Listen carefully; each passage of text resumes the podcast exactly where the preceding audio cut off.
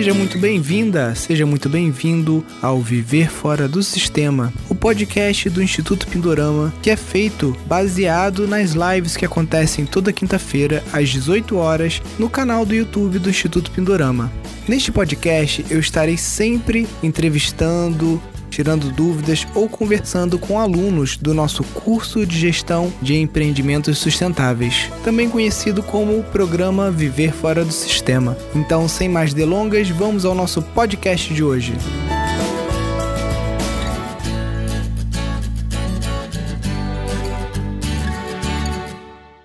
E hoje a gente vai estar aqui com o casal Duda e Severino. Eles têm um terreno na cidade e outro na mata, lá no Ceará, e eles estão aí fazendo essa transição e vão contar um pouquinho dessa história aí pra gente. Tudo bem, Duda? Tudo. Olá, Nilson. Tudo bem? Tudo na paz com vocês? Paz, tranquilo. Duda, eu achei muito legal a, a, a história aqui de vocês. Vou pedir para você ir é, apresentando um pouco para o pessoal aí, né, o, o, o sítio, né, Caporã, né, explicar como é que está o, o projeto, né? A gente tem outro terreno em Calcaia, mas como lá é muito longe, distante, é um terreno pequeno, uns mil metros quadrados. Lá ficou mais um pouco complicado de trabalhar. Aqui, na onde a gente está, aí a gente tem a pista aí da Serra da Aratanha, a gente está no pé da Serra em Pacatuba, no Ceará. Aqui a está, assim, no da cidade, a última rua do centro da cidade, só que a gente está na beirada da mata, ou está dentro da mata já, né? Então aqui ficou, fica mais fácil de trabalhar, de desenvolver, enfim, modelos de negócio que possam gerar renda e a gente viver e conseguir desenrolar os projetos que a gente tem, né? E essa cidade encanta muita gente, porque onde você está, você sente assim a serra, você toda hora olhando para tá no banco, vê a serra, tá no depósito ver a serra, sim, tá na padaria ver a serra, e, direto a gente acorda dorme ver a serra. Quando eu comecei a fazer o curso, aí veio a possibilidade de fazer o mapa do terreno no Google Earth, né? Que eu não conhecia essa ferramenta, não sabia dessa possibilidade. E adorei, né? O nosso terreno a gente chama de trem-reno, porque ele é fino e, e grande. Aí ele começa, ó, 7,5, depois ele enlarguece um pouco, vira 11, depois ele fica 22, e é 200 de fundo. Tem um riachinho no começo e um riachinho no fundo. E aí foi sincronicidades do universo para a gente, enfim, ter, ser guardião desse pedacinho de chão aqui, né? Muito massa. Desde a nossa outra experiência ocupando outro terreno lá em Calcaia, a gente gosta desse observe e interage. A gente fica muito tempo no terreno, olhando as árvores, olhando as coisas, quer ver na chuva, quer ver na seca. A Catuba também foi assim. A gente passou 2018 inteiro visitando o terreno, em vários momentos do ano, né? E foi se encantando. E aí era aquela cegueira para ir, porque a gente já aperreava o, o, o caseiro para ficar andando no terreno, olhando, aí depois que vendeu, pronto, a gente quer a chave, e aí já começamos a, a ocupar, né? No começo a gente fazia isso, acampava de rede, quando dava de noite, as muriçocas expulsavam, a gente ia embora. E aí depois a gente começou a vir acampar de barraca, né? Limpava o, o terreno, e aí conseguiu ir fazendo essa interação mesmo, avaliando as árvores, vendo o que era que ia construir, como é que ia ser a construção. Aí foi quando a gente fez um planejamento de uma construção grande, mas assim, muito ousada e cara. Aí a gente pensou, não, vamos fazer logo uma bioconstrução, uma coisa mais rápida, uma cabana, só para a gente acampar melhor. E aí essa cabana hoje em dia é, é essa casinha que a gente tá, que ela virou a casa, mas que a ideia é que ela seja esse chalé pequeno para no dia que a gente conseguir fazer as outras construções mais ousadas, ela fica para ser alugada, para ser ocupada por outras pessoas. E aí a gente trabalhava todo sábado do ano, né? Então, assim, no dia 13 de julho a gente botou uma coluna, no outro sábado botou outra coluna, no outro foi e foi fazendo até fazer o mezanino, botar o telhado, botar um, pelo menos uma caixa d'água para a gente tomar banho. Aí aqui no começo a gente não tinha nem água e nem luz das companhias daqui, né? A CAGES e a Enel. Então a gente, esse nosso vizinho aí, Josué, ajudava muita gente nesse quesito, assim, de fazer umas ligações e tal, porque no começo a gente ficava sem energia, só na fogueira e na vela. Mas aí depois as coisas foram melhorando. Que massa quando estourou os lockdowns e aquela coisa, a gente, nossa, é agora, correr para as montanhas, né? Aí a gente foi e ficou acampado na barraca. E aí, já dentro, acampando dentro, a gente começou. Ah, então vamos fazer as paredes, já que a gente está aqui. Aí começou a varandar e chamamos José para trabalhar com a gente. E essa madeira aí, a maior parte dela é sabiá, que é, acho que o pessoal também chama de extensão do campo. E tem muita aqui, tem muita aqui no terreno e tem muita aqui no, no ao redor, e a gente acabou fazendo com ela. Depois que a gente tinha gradeado todinho, aí fizemos o que a gente chama, tudo aqui é nos mutirinhos, de, de pouquinho e devagar e sempre. Aí já tinha a gente já estava nesse mesmo processo, já estava aqui, já estava tomando banho, lavando louça. Aí não, tem que encaminhar essas águas, né? Então a gente começou a fazer o ciclo de bananeiras, pelo menos, para encaminhar as águas das pias. E a, o dois é aquele velho no mato, né? Enterrado e, e, enfim, feito direitinho, que a gente, inclusive, tem, tem que às vezes ficar dando um toque para a galera, porque o pessoal não sabe e acha que é besteira. Mas aí é os tocos que tinham sido tirados daqui, que a nossa vizinha também tinha tirado, que começou a abrir a área dela para construir, e aí a gente sai catando tudo, a gente saiu colocando mais camadas, enfim, de tudo que achava aqui, folha, carnaúba, até um saco de cimento velho a gente deu uma colocada para depois poder aterrar. E aí foi que a gente fez, botou uma uma sabiá aí para poder armar uma rede, claro, porque aqui rede é vida, né?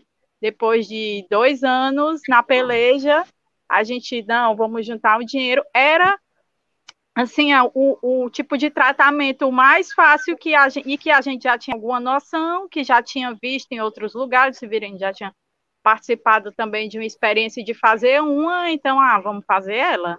Aí a gente fez e hoje em dia é o que está. Mas a gente também já pretende em outras construções experimentar outros tipos de saneamento também, da BET, né, da fossa, e aí, hoje em dia, a casa já está é, toda fechada, as paredes, a gente já botou um, um, piso, que a gente conseguiu umas lajotas lá em Fortaleza, quando estavam tirando as lajotas de uma rua muito famosa da Praia de Iracema, a prefeitura ia jogar fora, aí, opa, não, passa para cá, e a gente conseguiu fazer o piso da casa, do banheiro, ainda fez o da lavanderia. Aqui, como os nossos recursos financeiros são escassos, o recurso da criatividade, assim, né, tem que ser bem ativo. e aí a gente faz muito reuso de material, de madeira, a gente coleta, é, consegue às vezes compra usada, ou então ganha linha usada, telha, enfim, meu pai já deu um, muito material para a gente. As portas e a janela da casa é, é porta e janela de demolição. Tem que ser criativo. Uhum. É o nome do projeto, Capora, que, no, que é, eu fui ver em Tupi-Guarani, é morador da mata.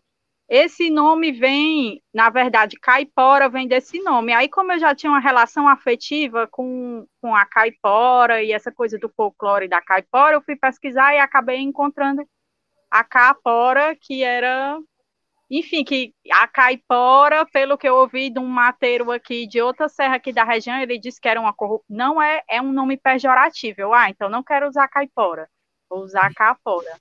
E aí a gente já vinha desde o começo tentando assim estruturar algumas coisas que a gente queria trabalhar. Na verdade, observando ao redor, observando o que era que a gente queria fazer para poder começar a gerar renda, né? Inclusive a gente adquiriu o curso. E agradeço aí a minha mãe, viu? Se estiver vendo, ela sabe, agradecer ela todos os dias. porque a gente, a gente assistiu a jornada e viu que não, a gente precisa disso, porque a gente já está pensando em estruturar várias coisas, mas assim, precisa de mais conhecimento, e aí o curso foi assim, é, lenha na fogueira, né? Ah, combustão. Aí, ai, pois vamos separar tudo, porque essas coisas é, eu já vinha escrevendo, né? a, a ideia de uma das frentes de trabalho era ser uma estação de permacultura. Depois, enfim, com a ajuda também, outro agradecimento aí da Jo, da nossa turma, que deve estar assistindo aí, que eu já estava me estruturando e aquela, às vezes, com uma dúvida. Enfim, às vezes eu tenho algumas questões de autoconfiança. Aí fui conversar com a Jo, não, eu preciso de ajuda de alguém mais velho que me analise de fora. Analise o que a gente está fazendo, e aí ela ajudou demais, né? E fez a gente entender que a gente era uma estação urbana já de permacultura e já fez a gente entender que a gente já era, porque a gente ainda estava querendo ser. Porque a gente bota na cabeça o que seria o ideal e não, eu não cheguei lá ainda, então eu não sou. Mas ela ajudou a gente a entender que, enfim, a gente já é, né? A ideia de trabalhar com compostagem é porque aqui ao nosso redor toda a vizinhança joga seus restos de poda fora e a cidade é pequena e também todo mundo joga e, e, a gente fica assim, passa, olha, meu Deus, como eu queria isso lá em casa. Mas a gente vai conseguir. Eu já comecei a fazer, inclusive a recolher de um ecoparque que tem aqui perto, mas ainda preciso de um pouco mais de estrutura para fazer isso. Mas a ideia é expandir isso inclusive porque esse ano é, vai ser esse debate né, dos resíduos sólidos vai ficar cada vez mais forte nos municípios, Fortaleza, que é a capital, já está discutindo isso, e fazia tempo que a gente quer, faz, fazia tempo que eu queria trabalhar essa temática, trabalhar com essa temática, e a gente vai estar tá investindo nessa história, né? Então, a educação ambiental, a ideia de ser um laboratório de experiências é disso, das pessoas poderem aqui vir visitar, que nem já acontece. Olha para a fossa e pode comer essa banana? Pode.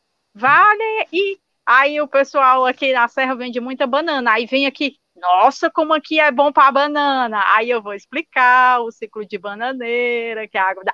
Ah, por isso que as, bananas, as bananeiras daqui são bonitas. Já rola um certo processo, assim, né? Uma troca desse conhecimento, então a ideia é que seja isso. A gente tem projeto de fazer, enfim, outras coisas, banheiro seco, tem até uma coisa que eu quero te perguntar mais na frente, que é outra ideia. E, enfim, fazer as visitas também ecopedagógicas, que eu sou doida para fazer desde as antigas. Eu adoro ter essa vivência com criança, e pode ser com adolescente, com adulto também, tenho várias ideias. Aí também essa, essa outra frente de agroecologia e agrofloresta, que o foco é mais em plantas medicinais e nativas, é, enfim, ervas desidratadas, semente, muda. A, nesse, nesse tópico, a ideia já é começar a desidratar a clitória ternátea, que é a. Não sei se o pessoal conhece, a cunhã. Ela faz um chá azul e aí ela é indicadora de ácido base, ela parece uma clitória mesmo. Todo mundo vai. Ah, ela dá um chazinho azul. E quando você pinga o limão, ela fica lilás.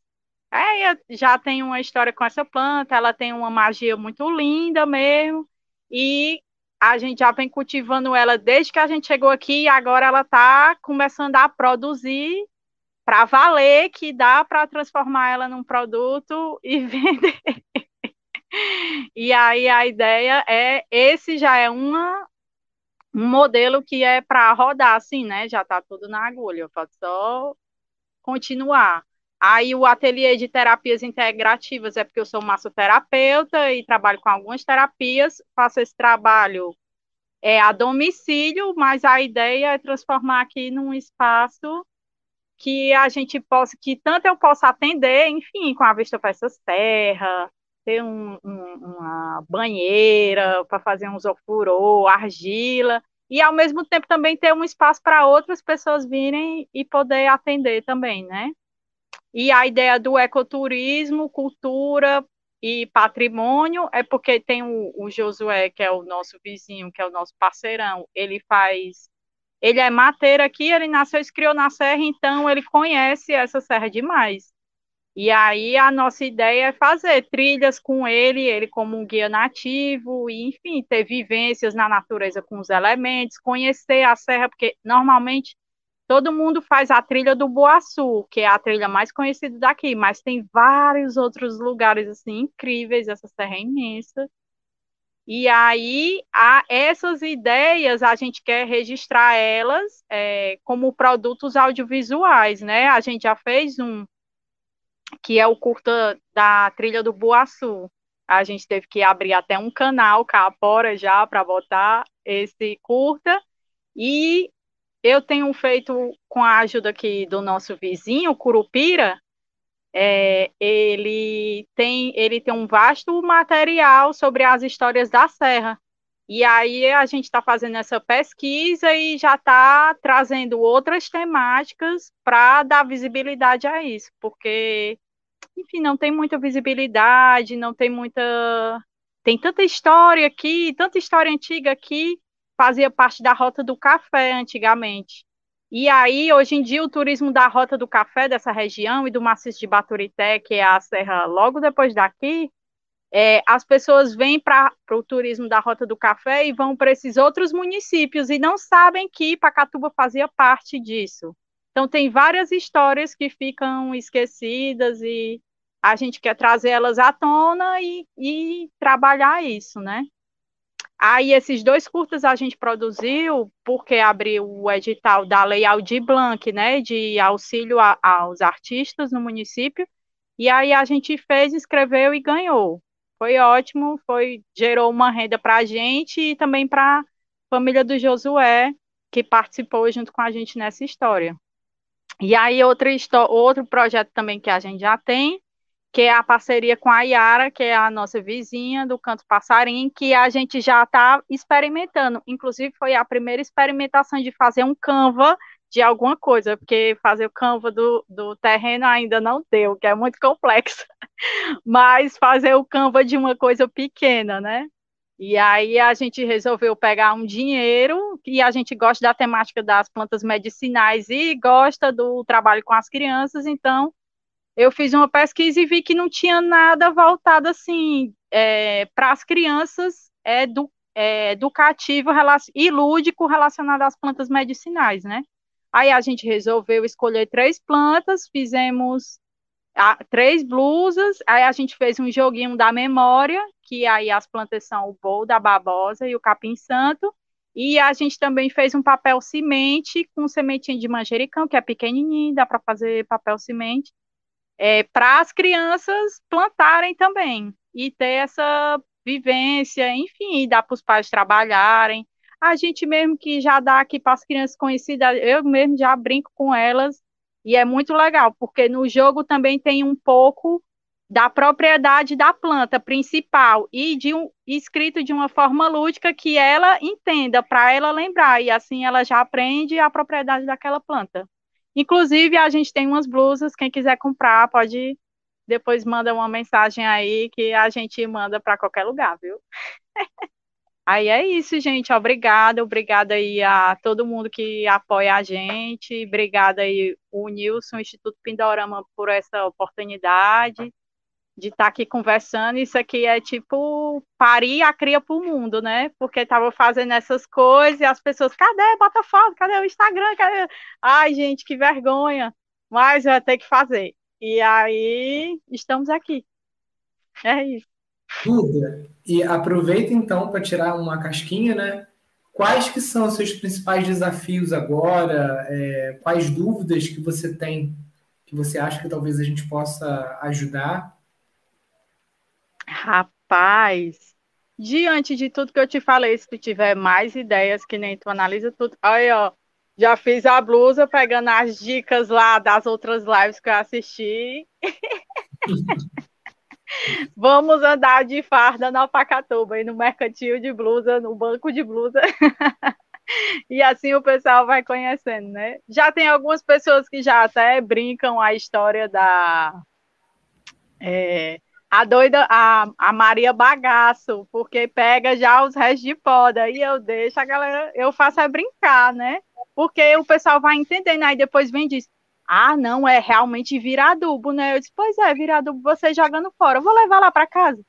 E aí, é, enfim, se tiver mais ideias, mas eu, eu, tenho, eu anotei, assim, algumas coisas para perguntar, que eu ainda tenho algumas dúvidas.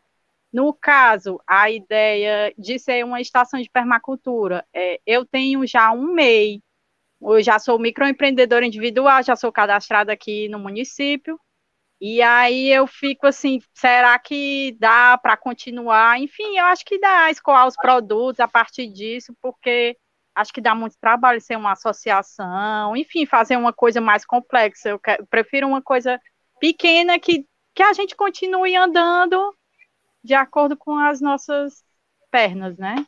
É, a associação ela te dá uma possibilidade de você participar de, de editais que você não vai conseguir participar como meio, né? Aham. Uhum. Mas é. me, ser MEI me dá outras, ou, assim, outras facilidades. Ou... Se você tiver um contador que é seu amigo, que te cobre só para fazer as declarações anuais da associação, ela não vai te dar um custo alto para você manter. E ela te deixa a porta aberta para editais maiores da Petrobras, do Fundo de Amparo à Pesquisa, Fundação Boticário, Fundação Banco do Brasil, né?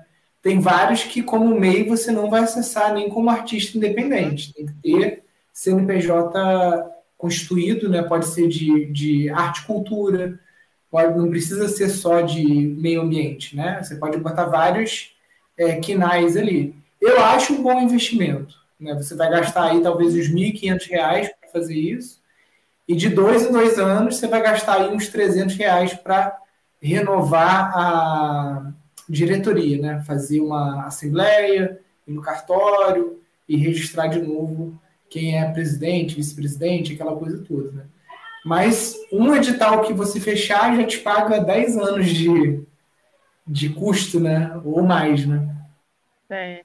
Às vezes é uma possibilidade quando a história ganhar mais corpo e tiver maior, aí eu mudo, ou então continuo com o MEI e fico funcionando com outro CNPJ também. Não tem problema eu ter o, funcionar com os dois CNPJ. Pode ter os dois e você pode também ver se tem alguém da região que tem um CNPJ, por exemplo, uma associação de moradores, alguém que tenha uma associação.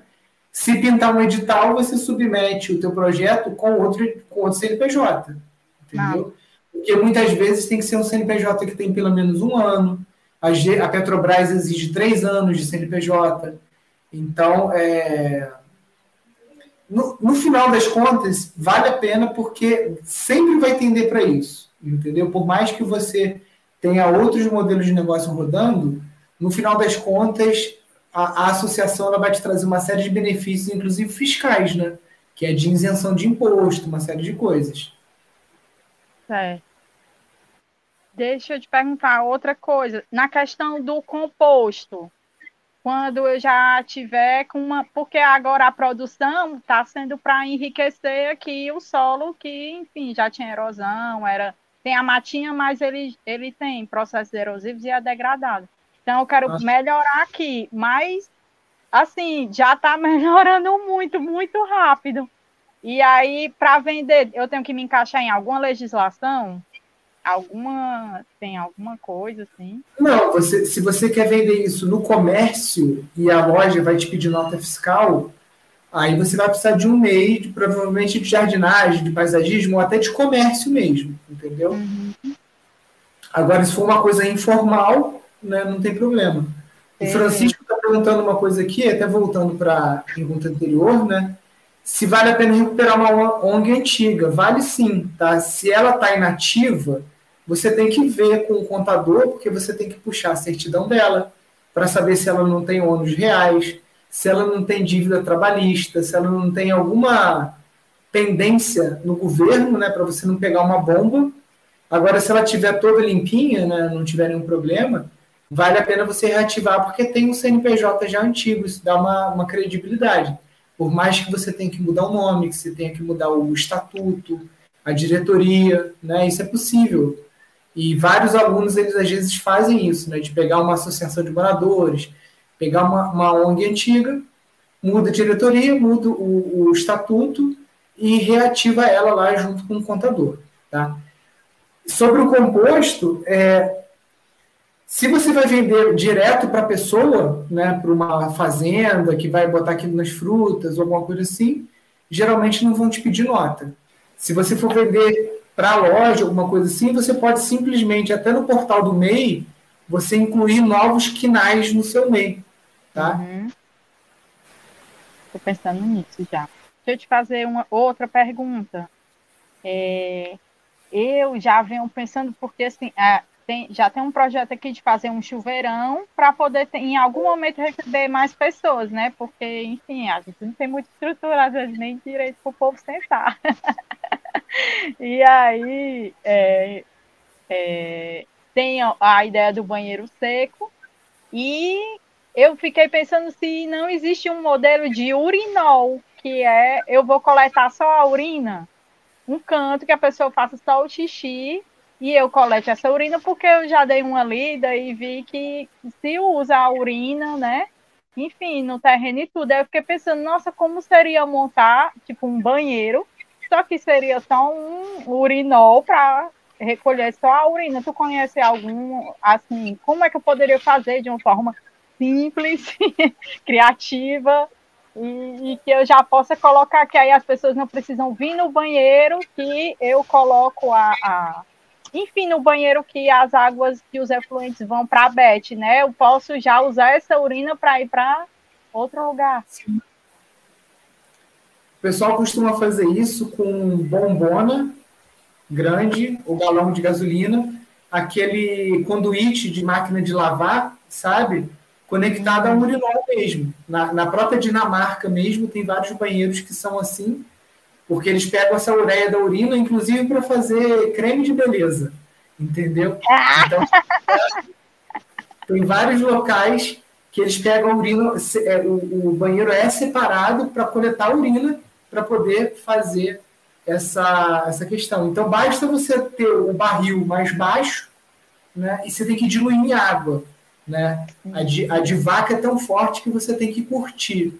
A humana basta você dar uma diluída, né, que você consegue. Deixa eu só responder aqui o Sérgio, que tem a ver também. Se você tiver um CNPJ de empresa ou carteira assinada, eu creio que você não consegue ter MEI. Mas se você é presidente de uma associação, a associação que tem um CNPJ, então isso não te impede de ter um MEI. Inclusive, não te impede de você prestar serviço para a própria associação, tá? Então, você só é impedido de ter MEI se você tiver, se não me engano, tá, gente? É carteira assinada ou você já ser sócio de alguma limitada, de alguma empresa, tá?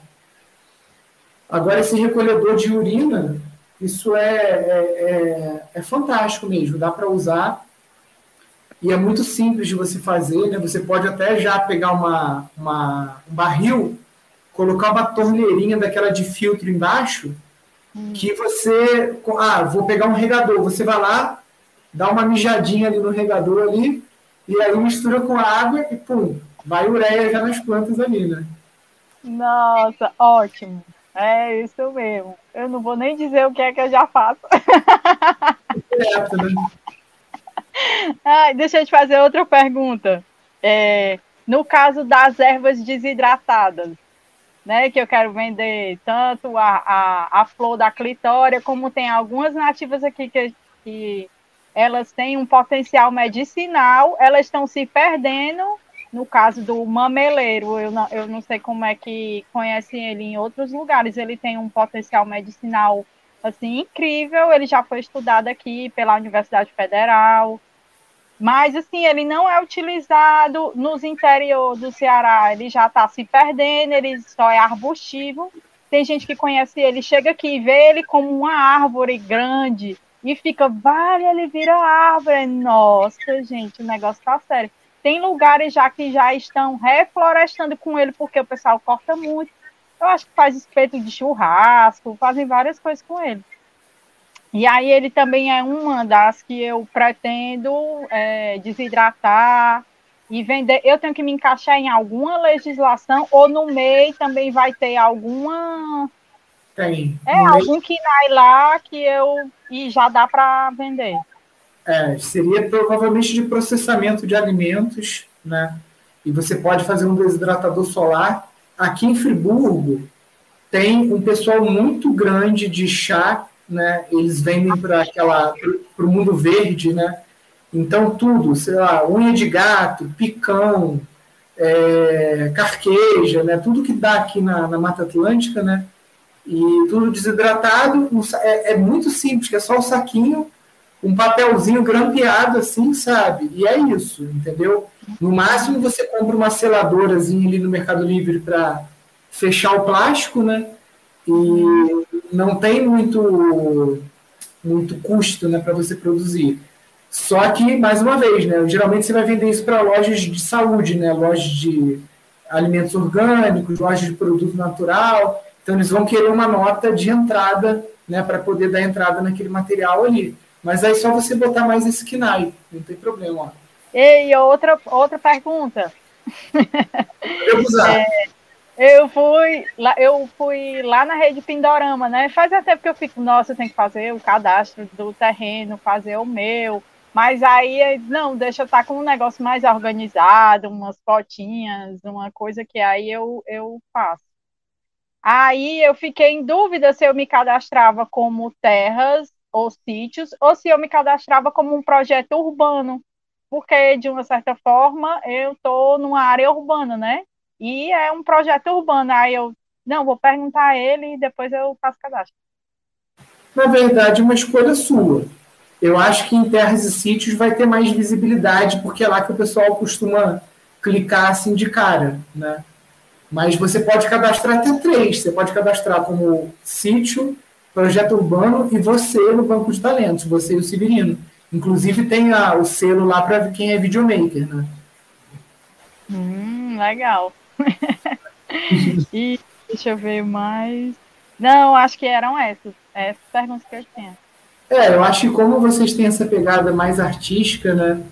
Eu acho que quanto antes vocês conseguirem se mobilizar para ou se conectar com alguma associação de arte e cultura, ou vocês criarem a própria, isso ajuda muito vocês no futuro, né? Porque, por exemplo, às vezes tem editais, não durante esse governo, vai ser difícil, né? Mas durante aí outros governos, se Deus quiser, você conseguir editais de ponto de cultura, por exemplo, que rodou muito aqui no estado do Rio. Né?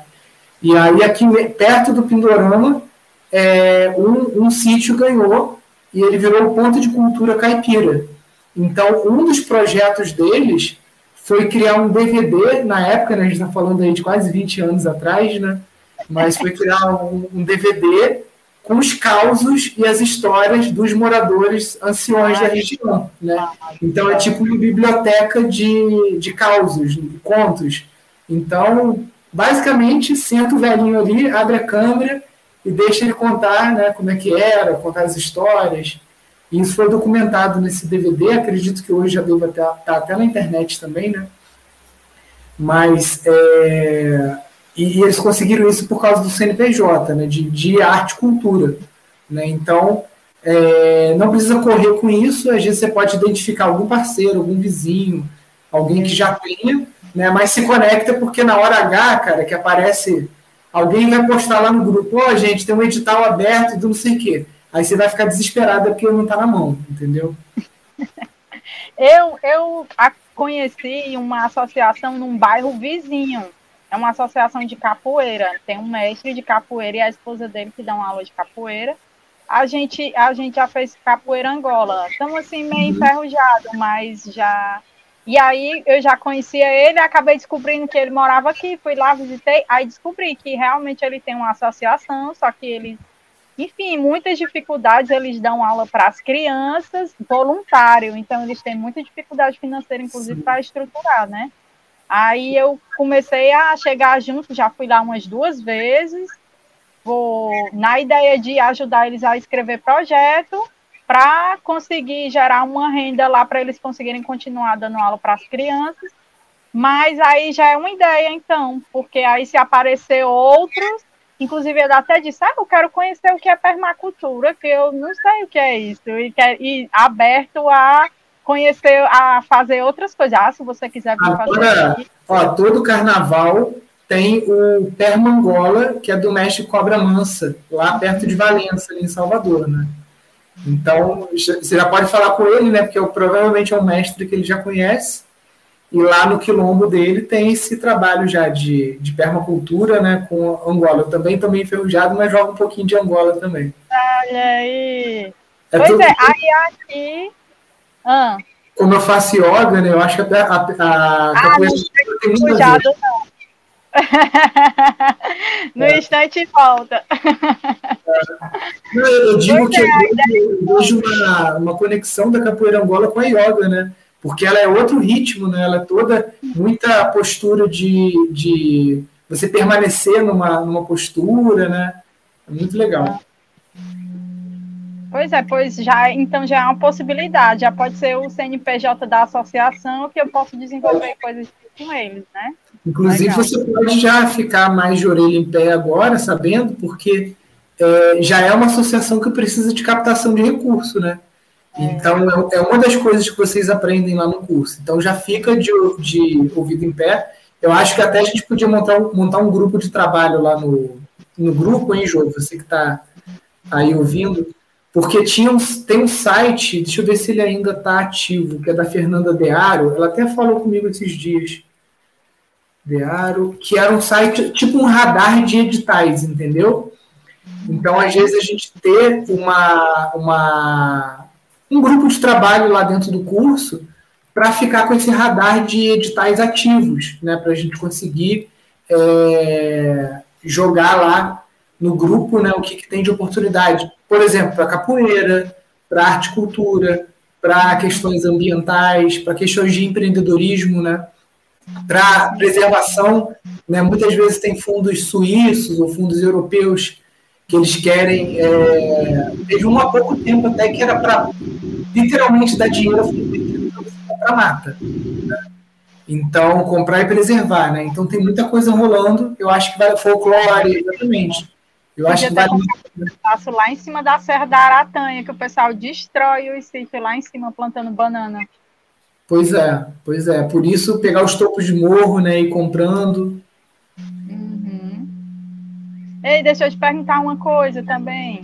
Como é, é a lida com os mosquitos e os insetos? Eu sei da raquete, a gente pegou a dica da raquete e conseguiu adquirir duas raquetes ótimas. Mas, assim, como a casa ainda não está toda terminada e ela tem aberturas, a ideia é a gente botar umas telas e tudo. Uhum. Mas tem que gostar muito da mata. Porque Sim. bicho aqui é demais. É. Então, a, a, casa tem que ser toda telada mesmo, e você compra até no Mercado Livre os rolos, o, tudo fica mais barato. Você compra o perfil para você poder mesmo recortar com uma serrinha de arco, você monta exatamente o tamanho da janela, ou pode fazer com madeira também, sombrite, né, que você compra na, na agropecuária. Eu uso muito a armadilha de mosquito em casa, aquela armadilha que tem a luz ultravioleta, que tem até um Qual vídeo. Qual é a que presta? Qual é a marca que presta? É NS Bal, quer ver? Eu vou botar aqui no. Tem um vídeo meu no, no YouTube. Ó, esse vídeo aqui, ó, como acabar com os mosquitos dentro de casa e em sítio, tá vendo? Aí aqui eu mostro a, a, as ferramentas. É uma telinha bem transparente, assim, ela nem. É ótima! É é uma branca que tem, que é de, du, du, dura 10 anos, né? Tem esse sapinho aqui que não é ruim, tá? Mas tem uma versão dele que é melhor, que o link tá até aqui no vídeo de as armadilhas. Essa Violete eu não gostei muito, não. Ela é muito barulhenta. O, o sapinho, ele é mais, é, mais, mais neutro, assim, o barulho dele, né? E o meu irmão, como lá na casa dele tem problema de escorpião, ele comprou uma lanterna que é ultravioleta.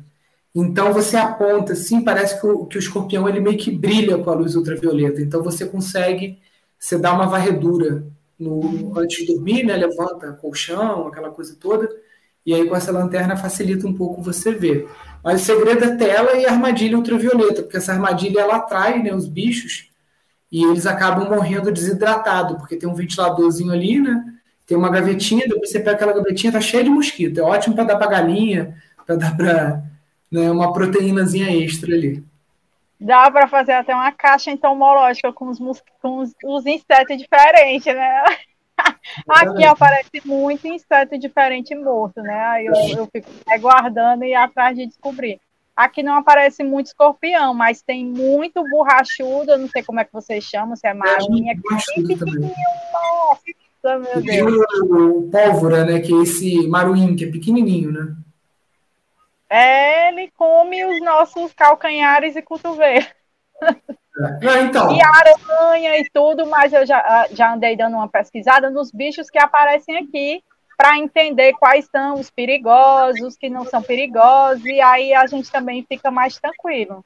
Acho Sim. que vir para cá, se desafiar isso, faz parte, então tem que.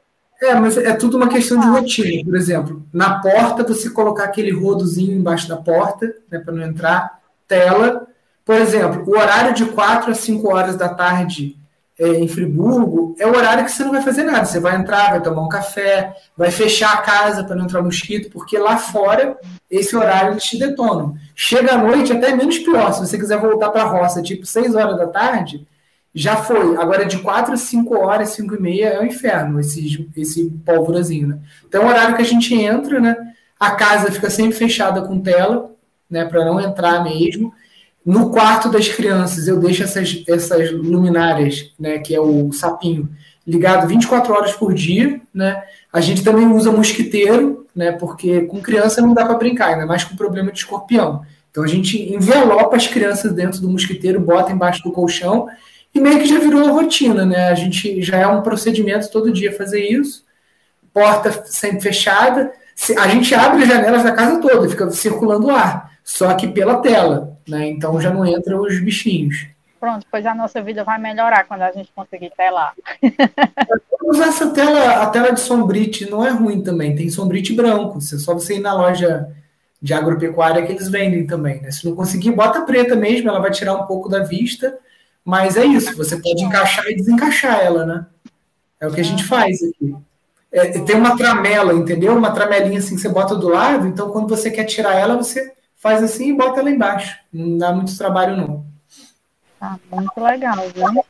Ah, e outra coisa que a Jo tá lembrando aqui também, né? Que é o repelente, né? A gente usa repelente natural, então se tem que trabalhar, bota repelente no ouvido, né? Que é onde eles costumam ir, no pé, né? Faz um com óleo essencial, com os óleos mais naturais, né? Para não ficar agredindo a, a pele também. Nossa, aí outra. E carrapatos na na mata, no, aí é, se cobrir e tudo já ajuda, né? Mas assim, deu até uma diminuída. Mas tem época, porque tem outros cachorros e é só cercado, nem todo o terreno não deu para impedir ainda dos cachorros passar. Então, às vezes, eles estão com uma infestação e aí os, andam por aqui e acaba deixando uns carrapatinhos por aí. É, aqui na, na, época do inverno, que é pior, porque tem um carrapato pequenininho, que ele só dá na época da seca, né? Que é o. Nossa, daqui a pouco vem o nome. Ele é quase invisível, mas ele te deixa até com febre, sabe? Ele vai te mordendo todo assim, você nem vê. Quando você vê, você tá cheio de bolinha e você cai meio de febre, né? É... Quem lembrar o nome, quem é do Sudeste aqui sabe esse carrapato. É um carrapato pequenininho, assim, quase microscópico. Então é calor, né? Mas para andar na mata, cara, é bota, calça, manga comprida, né? Senão o bicho vem mesmo, né? É, micuim, isso mesmo. O micuim. E principalmente aonde tem cavalo ou vaca, né? Se tiver, eles ficam formando tipo uns ninhos assim na própria mata. Você passou, encostou, cara. Se você der o azar de ter muito ali, te dá uma febre alta até, né? Ah, daqui não tem não, ainda bem. É, e agora é isso, né? Tipo assim, é, evitar esses animais que são hospedeiros, né? Eu não gosto de ter cachorro em sítio, sempre repito isso. Pessoal, ah, você não gosta de cachorro? Não. Eu adoro cachorro, mas não em sítio. Porque ele acaba sendo, ele, ele acaba, morde ouriço, com, é, mata os bichos, tudo da mata aqui, cuíca, é, os ratinhos, todos os roedores pequenos que tem, né? É, eu acho que tem outras formas de você ter segurança no sítio sem depender de, de cachorro, né?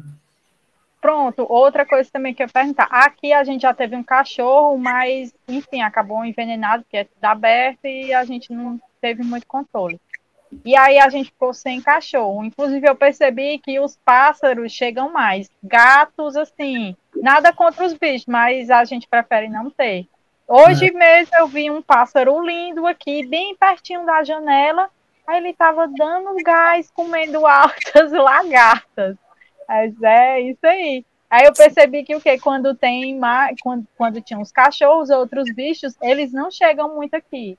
Tem os anuns, vários que agora eles chegam, ficam no chão, dá uma gera ali, e aí eu percebi que realmente os bichos, ou esses bichos domésticos, eles espantam os outros bichos aqui, né? E é. aí, aí o fato de não ter o cachorro preocupa um pouco por causa da segurança, porque eu estava acostumada que ele sempre alertava quando tinha qualquer coisa. Mas agora a gente fica assim, sem cachorro e confiando na proteção divina. E aí, o que é que tu, o que é assim que tu diria sobre essa questão da segurança? A gente já pensou em comprar câmera, alarme. Então, esse vídeo aqui eu gravei na época do Lázaro, tá? E é, é um vídeo de 18 minutos onde eu falo só sobre isso. Até botei o cachorro aqui em câmera, porque é o que a galera acha, né? Só que, que vai resolver. E esse vídeo aqui, ele ficou muito bom.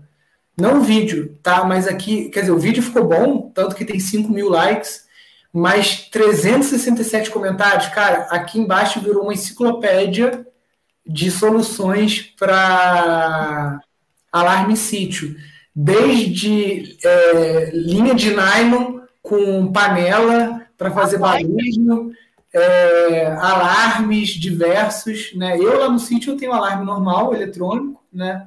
tenho câmera, daqui do celular eu consigo ver tudo lá do meu sítio agora. Eu estou em Teresópolis, em outro sítio, e eu consigo ver tudo lá do sítio com é, a câmera, porque lá tem é, internet, né? igual aí também tem, né? então facilita. E, enfim, Segurança é um tema polêmico, né? Inclusive no vídeo eu falo, né, que é um direito constitucional. Nilson, você é a favor de arma? Eu não estou falando se eu sou contra ou a favor. Estou falando que é um direito constitucional de quem reside em área erma ou que reside em sítio, de você solicitar à Polícia Federal a permissão para você comprar uma arma de fogo que ela vai ficar dentro da sua casa. Não é para você andar, não é para você ir para o bar, não é para andar com a arma no carro, não é para nada disso. A arma é para ficar dentro da sua casa lá e você tá dentro da lei, né? Se é para ter, se não é para ter, isso é da cabeça de cada um, né? Eu tenho a minha posição sobre isso e é só para dizer que é um direito, né? Agora, hoje em dia tem muita tecnologia que ajuda nisso, né? Câmera que fica no escuro. Tem umas câmeras que a gente comprou que é uma câmera de caça, que ela você bota quatro pilhas, quatro ou oito pilhas nela dessa recarregável, dura seis meses, entendeu? Ela é a prova d'água você consegue amarrar ela numa árvore, ela é toda camuflada, entendeu? E por ali você, você não tem como conectar com ela pela internet. Mas de tempos em tempos você conecta o cabo ali e você descarrega as fotos, você tira o cartãozinho dela e você dá uma olhada. Você pega muita foto de bicho, foto de onça, foto de tudo que você imaginar, entendeu?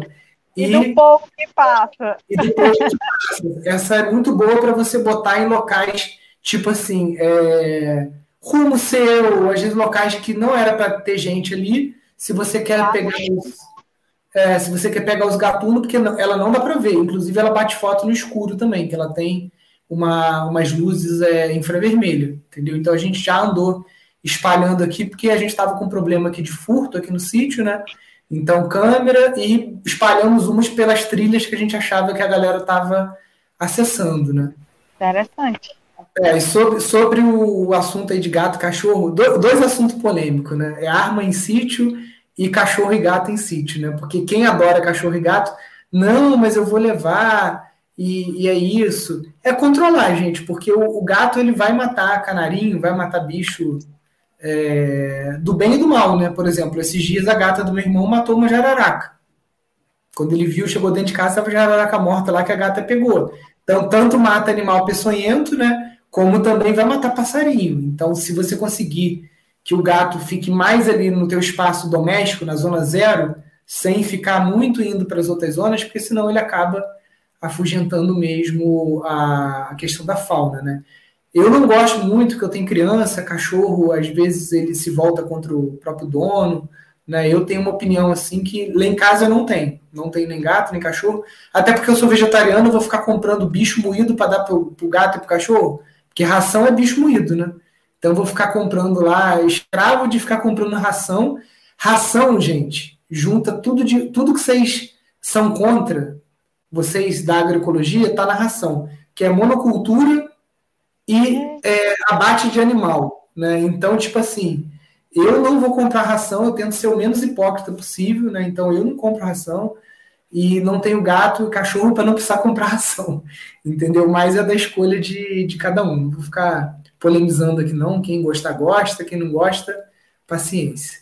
Ei, deixa eu fazer um comentário aqui também de uma coisa que, que foi assim muito interessante que eu fui fazer aquele mapa lá no Google, no Google Earth que é normalmente quando a gente estuda as zonas na permacultura, aí às vezes os desenhos os terrenos são largos, então fica aquelas zonas assim, né? Um aqui do lado, outra do outro, então normalmente é redondo.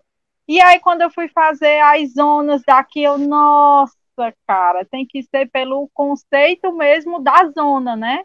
Porque se eu for seguir assim, o ao redor da casa, porque aqui, como é muito fino, as coisas estão um pouco distantes. E aí, como era que eu ia colocar? é tudo assim, é, é, como é que eu digo? Carreado, assim, um atrás do outro, fino e um atrás do outro. Então, normalmente, uma coisa que eu consideraria que estaria dentro da zona 1, às vezes ela está mais distante do que o que eu gostaria. Aí eu estou nesse desafio de ainda organizar essas zonas e depois colocar os outros projetos que tem, que a gente ainda está estudando, porque tem a vizinhança, né? Então não posso, ah, eu vou botar o banheiro seco bem aqui. Ah, mas se a casa da minha vizinha já está bem ali, como é que eu vou botar? O... Enfim, a gente está nesse desafio também ainda de estudar e encaixar os, as outras construções e os outros projetos nos locais, assim.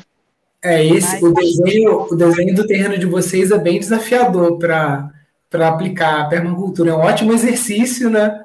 Para você realmente entender que o que determina a zona é a frequência com a qual você visita aquela, aquela zona, né? Uhum. Você tem, você tem ali é, vizinho muito perto, né? Você falou que tem sete meio de frente ali, né?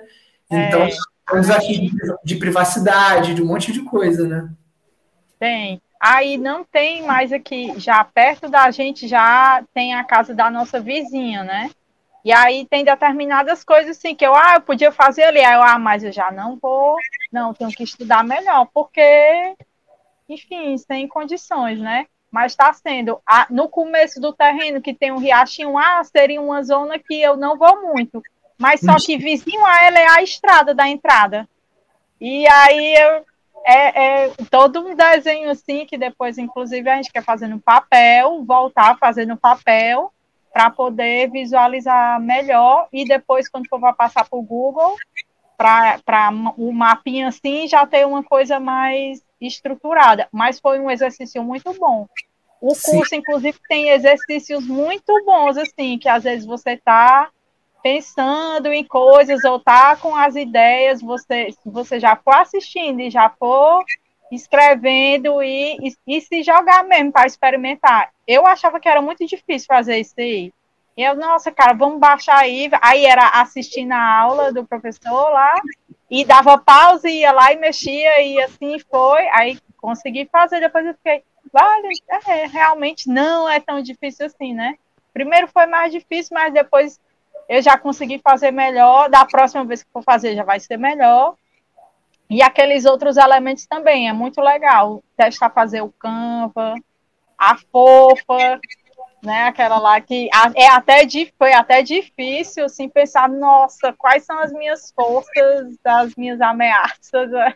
Foi assim, um, um pouco difícil. agradeço muito a Jo porque ajudou, porque assim, essa análise de fora ajuda muito a gente, a, inclusive, fortalece muito também. E aí eu, ah, é, realmente consegui enxergar, assim, várias coisas. É, porque a gente fica tão envolvido que tem um monte de ponto cego, né? Que a gente não. Só quem vem de fora mesmo que vai lá e mostra o óbvio pra gente, né? Mostra mesmo óbvio. Eu estava, inclusive, lembrando que eu, eu, eu, tive uma experiência com estação de permacultura na né, qual dei o Flecha da Mata, lá em Aracati. Uhum. Aí, isso há 10 anos atrás, eu acho, ou 8, por aí. E aí eu ficava pensando, nossa, eu acho que eu quero ter uma estação de permacultura. Ai, nossa, é incrível, eu quero fazer isso. E passou-se os anos e a vida foi acontecendo de várias formas. Aí um dia desse eu encontrei o diário que eu escrevia as coisas dos meus dias e eu encontrei isso escrito. Aí, vale, gente, sério, eu tinha até esquecido que eu queria isso. Mas a história, a minha vida também foi acontecendo para que aquilo que eu escrevi que eu queria acontecesse, né? E aí até cair a ficha, é realmente já estou fazendo estação de permacultura. Às vezes eu acho que não é porque eu quero fazer umas plaquinhas e falta as plaquinhas, e falta várias coisas, porque, enfim, a gente está no, no, tem um desafio financeiro e de braços também, que a gente não consegue fazer tudo que a gente quer, só a gente, né? Mas. Tem aquele é ditado, né? Cuidado com os seus sonhos, porque eles podem se tornar realidade, né? Pois é, agora aguenta. Mas tá ótimo. Ó, cê, a gente não tocou nesse assunto aqui também, né, das visitas ecopedagógicas. Como é que é a questão de escola? Tem muita escola perto? Tem uma escola particular aqui no centro, e aí tem algumas escolas públicas. Tem uma aqui num bairro do centro, tem um tanto tem a infantil como tem a de ensino médio, tem aqui também no outro bairro vizinho, mas eu estou muito perto de outros municípios. Estou muito perto de Fortaleza, muito perto de Maracanaú, Itaitim, uhum. Guaiúba. Inclusive aqui eu moro perto, a gente mora perto de um ecoparque, que ele já tem uma certa estrutura. E aí eu já vi que eles recebem visitas de escolas. Só que eles, assim, tem algumas atividades, porque tem ali a piscina com um tobogã, um, uns animais, uns pôneis para dar uma volta, e acho que às vezes os professores faz, fazem alguma atividade assim aberta, mas não tem atividades é, seguindo a proposta que eu tenho pensado, de atividades que eu tenho pensado. Tenho pensado em fazer instrumento musical reciclado, enfim, plantar, fazer experiências sensoriais com os elementos, botar a mão no barro, porque a gente tem outras construções aqui para fazer então, bota a pivetada para fazer parede, fazer isca para abelha, é, isca para capturar microorganismo, enfim, altos viagens. E aí eles não têm essa proposta. Aí eu já entendi que vem escolas, inclusive de municípios mais distantes, escolas particulares. Que eu fiquei, vale, município mais distante vem para passar o dia. Aí, assim, a, até eu chegar nesse nível, eu preciso ter um pouco mais de estrutura. E também fazer a parceria aqui com a vizinha, que também está se estruturando, para a gente conseguir receber algumas poucas. Eu não sei como seria assim. Eu fico pensando, imagina, um, normalmente vem ônibus. Aí vem 40, 50 crianças. Meu Deus, a gente tem que dividir e ocupar essas crianças da experiência de vocês, vocês dividem assim quantos grupos, divide, como é? A gente já recebeu 120 já. Minha nossa senhora, é uma loucura de menino correndo. a gente faz? A gente exige da escola que ela traga um, um professor para cada cinco crianças. Então, por exemplo, ou para cada 10 no mínimo. Então, se vem 40, já vem no mínimo quatro professores né, da, da própria escola. E aí a gente divide, geralmente lá a gente divide em três grupos, né? Que vai dar três grupos de 12, 13 crianças, tá? E aí em cada grupo você vai ter ali pelo menos um professor contigo, né? Então, você pode dividir em quatro grupos de 10, então um professor em cada grupo, e aí o como o seu terreno é menor, você consegue, por exemplo, um grupo está fazendo uma é, oficina culinária lá da, do cuscuz lá da macaxeira. Outro grupo está lá embaixo no riachinho fazendo outra atividade relacionada à água. Outro grupo está fazendo um tijolinho lá de, de adobe, entendeu? E aí você pode tanto fazer rodízio, ó, agora roda, né, como uma gincana, ou elas não precisam passar por todas as atividades, passa por duas, mas no final você faz uma roda para elas contarem para as outras o que, que elas fizeram e, e, e, compartilhar um pouco como que foi esse dia, né? E a, a Elisa que perguntou qual a estrutura que precisa, eu acho que no mínimo banheiro seco, porque sem banheiro seco fica complicado, né? Uma criança que está com dor de barriga e tal, você fala, ah, vai cagar no mato, né? Fica meio. O próprio banheiro seco já é uma experiência didática, né? Então você é, investir em fazer um banheiro seco, gente, pelo amor de Deus, em um dia você faz um banheiro seco e você gasta, sei lá, 20 reais, 30 reais no máximo, né? Então não tem desculpa para não pegar e fazer um banheiro seco é, antes da visita, tá? Um cantinho coberto, né? Um lugar para comer, não? Assim, Exatamente. pode ter a opção de ter um, de um turno, um lanche. Isso. Pensando, mais turnos, mais estrutura, né? Então tem que é, eu, eu, aconselho quem vai fazer pela primeira vez fazer um turno só e às vezes pedir para. É, é foda o seguinte: quando você pede para as crianças trazer lanche, eles só trazem tranqueira e vai ficar um monte de pacote de biscoito espalhado no teu sítio. Então, geralmente a gente fala, não traga lanche, é proibido trazer lanche, entendeu? E aí é, faz coisas gostosas, as crianças chegam, tem um achocolatado, né, feito com leite de coco, faz um pão, a gente faz as nossas pastinhas, faz um bolo de mandioca com coco, faz comida boa e elas até ficam surpresas, né? E a gente gosta de fazer uma oficina culinária também com elas. Geralmente a gente faz um bolo de mandioca com coco ralado, né? Que ela tudo a partir do zero, né? De você pegar o coco seco, botar na fogueira para soltar aquela casca dura da, da, da, própria carne, ralar o coco, ralar a mandioca, né? Botar o melado, é bem assim artesanal. Quando a gente está empolgado, faz até na folha de bananeira mesmo, né? Então, é de mostrar aquela, aquela cultura. Quando a gente recebeu os índios aqui, os assurini, a gente fez o peixe enrolado na folha de bananeira na fogueira, como eles fazem, né? Então, tenta fazer a coisa bem é, é, tradicional, né? E pode ser um piquenique, né? Uma, que elas mais gostam, estende uma toalha, tiver uma área assim mais capinada, ou que você tem um gramadinho, né? De estende umas toalhas ali, se tiver muito sol, você pode ter uma coberturazinha, ou até mesmo barraca de praia, né, gente? Não precisa complicar muito. Já, já vão curtir pra caramba. Ah, eu acho que só de sair, eles ficarem vendo as coisas e, e mexendo, acho que já, que, enfim, já vai ser bom. A minha vizinha já vai fazer uma experiência. O aniversário do Acauã vai ser um acampamento. Eu acho ela super corajosa, admiro demais. Porque é um aniversário complexo. E aí eu, enfim, vou estar lá ajudando e tudo. Aí eu tava dizendo a ela, pois a gente já vai experimentar como é que vai ser isso, porque a ideia é ter fogueira.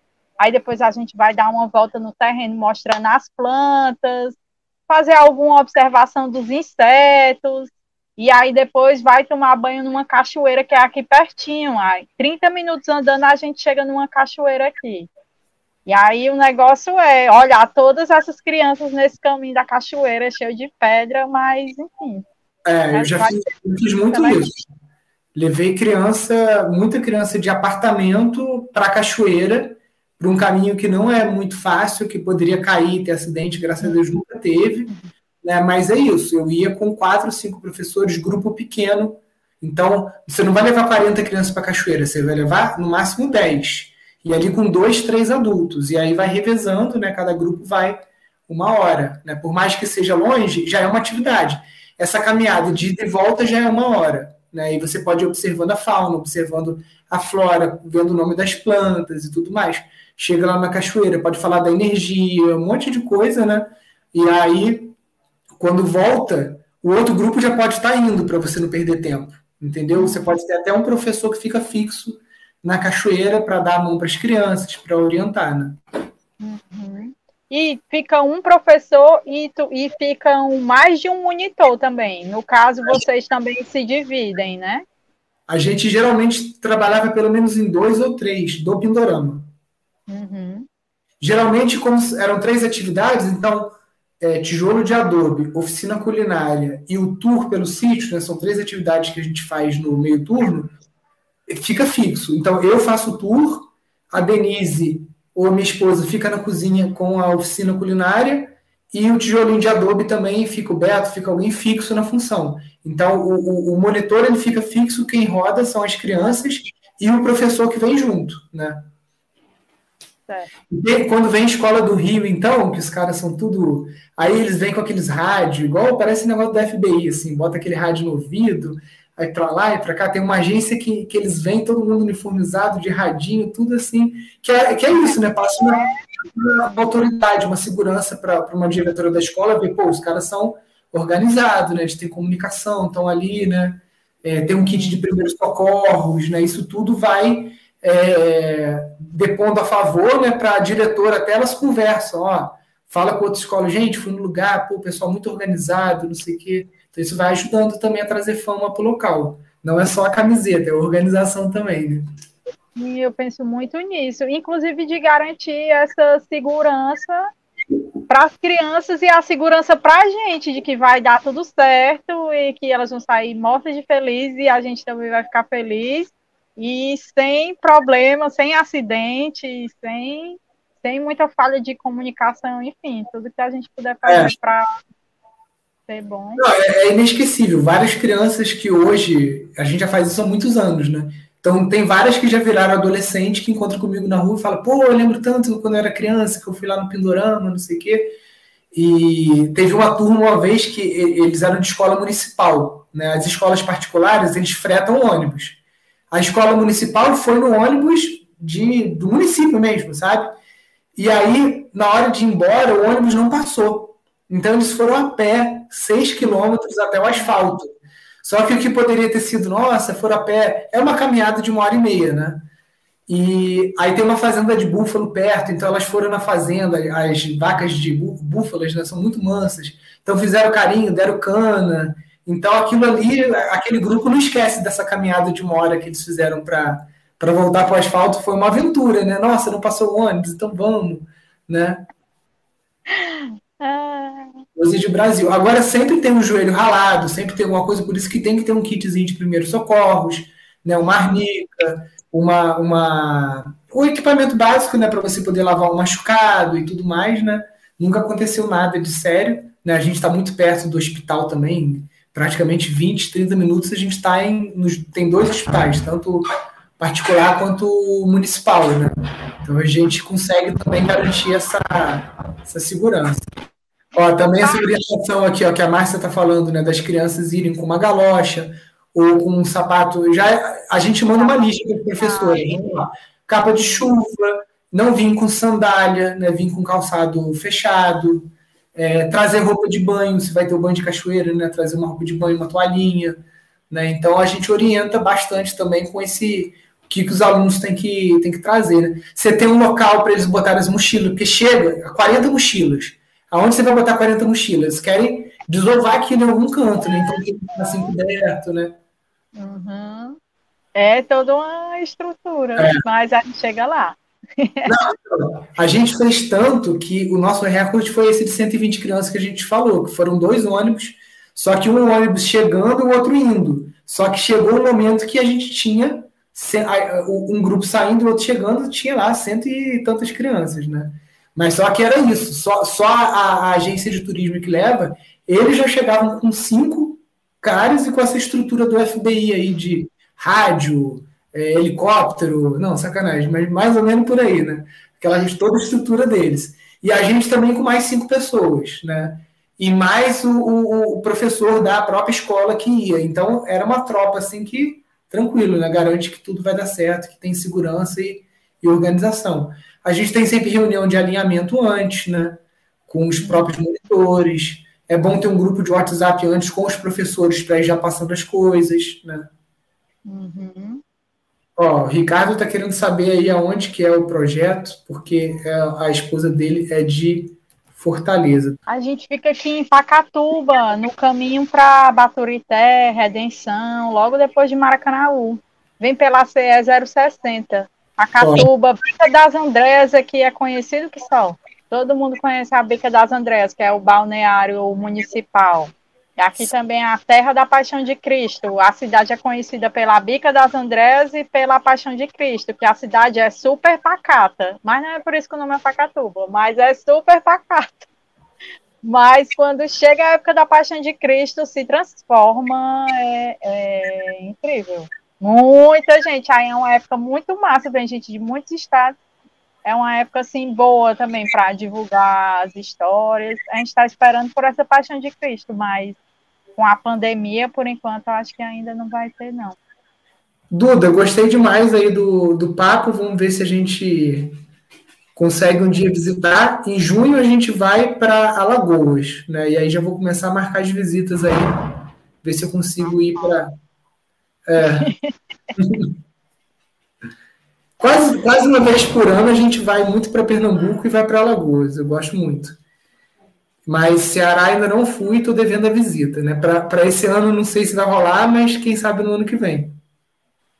Olha aí, Ano que vem a gente já vai ter mais estrutura. É. A ideia é esse ano a gente ter mais ainda e já começar a gerar renda, né? Sim. Já começar a rodar algumas coisas para gerar renda, já que agora já colocamos aí para o mundo o nosso projeto, então a gente inclusive precisa gerar essa renda para ter mais estrutura. Com certeza. É. Então, ó, já pode começar você já pode começar a pensar num financiamento coletivo, um crowdfunding, né? Se o teu marido é videomaker, você já pode fazer um crowdfunding em que a recompensa pode ser acesso a um vlog de vocês, do dia a dia, né? Alguma coisa assim que não dê muito trabalho para vocês fazerem, mas que já é uma recompensa para quem quer acompanhar o projeto de perto, né? Tem muita coisa que dá para fazer com o financiamento coletivo, né? Visita ecopedagógica é assim para tu fazer renda, né? Muito rápido também para começar, né? Eu, eu, eu começaria por aí, talvez por um crowdfundingzinho e uma e começar já a fazer a estrutura para a visita ecopedagógica, os dois banheiros secos, né? Uma coberturazinha para poder é, comer, botar mochila, essa coisa toda, né? Só um, uma varandinha mesmo assim, né? Tranquila e abrir as trilhas, deixar as trilhas direitinho para o rio e tal. E lógico, já captar a tua equipe, né? Você, teu marido, às vezes tua vizinha, né? Já treinar uma equipe, fazer reuniões de como que seria, assistir junto aquelas aulas da visita pedagógica da Janaína e aquela outra, né? Ainda. É, então, dá uma assistida porque vai te dar uma motivada. Eu, eu começaria por aí. Porque é isso, tu pode ganhar dois mil, três mil reais por dia de trabalho. Se tu marcar uma visita por, por semana, que não é difícil, já são 12 mil no mês, né? Para começar, né? Depois você já consegue ir colocando até mais escolas. Vamos experimentar aí, pequeno. A, a gente já tem umas ideias de experimentação com as crianças que a gente já conhece. Fazer isca para colocar aqui para capturar as abelhas sem ferrão, que o nosso vizinho estuda. Aí já tem um rapaz que a gente já conhece, que estuda os micro-organismos. A ideia é já fazer a experimentação com as nossas crianças daqui, né? E aí depois acho que a gente ganha mais é, confiança para receber já as outras crianças, enquanto isso vai montando essa estrutura. É isso, soluções pequenas e lentas, né? É. Obrigada, Foi Eu massa legal. É muito engraçado a gente ser. É, você tá nesse lugar, né? De estar tá no lugar da live, porque eu sempre assisto a live dos outros alunos, inclusive, enfim, fico anotando as dicas para eles e tudo, e aí você, vale, meu Deus, agora é minha vez. Não, Ai, muito legal. Vamos seguir aí, galera. Não é isso? Capora, bem viver, né? É, bem viver, porque é, é uma, uma, não sei se as pessoas conhecem, mas é uma cosmovisão andina, andina não, indígena, enfim, dos povos originários, que a ideia é que a gente se enxergue como natureza, que a gente é natureza e a gente, enfim, está em equilíbrio, em harmonia com todos os seres e com... E aí a nossa ideia é essa, a gente ficava assim, às vezes em dúvida, de também... É, evidenciar a permacultura, mas assim, eu acho que esse é o princípio filosófico que, norteia tudo, é a base de tudo. E, sei lá, acho que traz tanta leveza e essa história mesmo, que a gente quer bem viver aqui, quer que as pessoas experimentem esse bem viver. Na verdade, quer que todo mundo viva um bem viver, né? E aí, por isso que é essa. Partilhar os excedentes, né? Os excedentes de conhecimento. É. E é engraçado que esse conceito de bem viver tem também nas tradições orientais, exatamente como você falou. Na Índia, é no Japão, né? Muito legal. Então, pessoal, vamos seguir aqui o Instagram, ó, Capora, dois As, Bem Viver, acompanhar o trabalho da Duda e do Severino. E vou cobrar vocês aí o crowdfunding, então. Ah, vamos ver o que é que a gente vai botar aí. O, o, é legal. o fez um crowdfunding durante a pandemia, né? Porque ele, a recompensa foi um, um e-book que ele escreveu e algumas oficinas de movelaria com bambu. Né? Ele captou os 6 mil reais, só aqui dentro da rede do Pindorama, disparando e-mail e tudo mais, né? Então, é, já é um, que entre 3 mil, 4 mil, 5 mil, o que for, já ajuda muito, né? Demais. Ajuda é. demais. Cara, obrigado então a vocês aí, a Duda e o Severino. Obrigada, Tchau, pessoal. Obrigada. Qualquer coisa fala com a gente aí que a gente se comunica. Ó, quem quiser conhecer é só chegar junto lá. É, vem tomar banho de cachoeira, conhecer aqui, botar a mão na massa.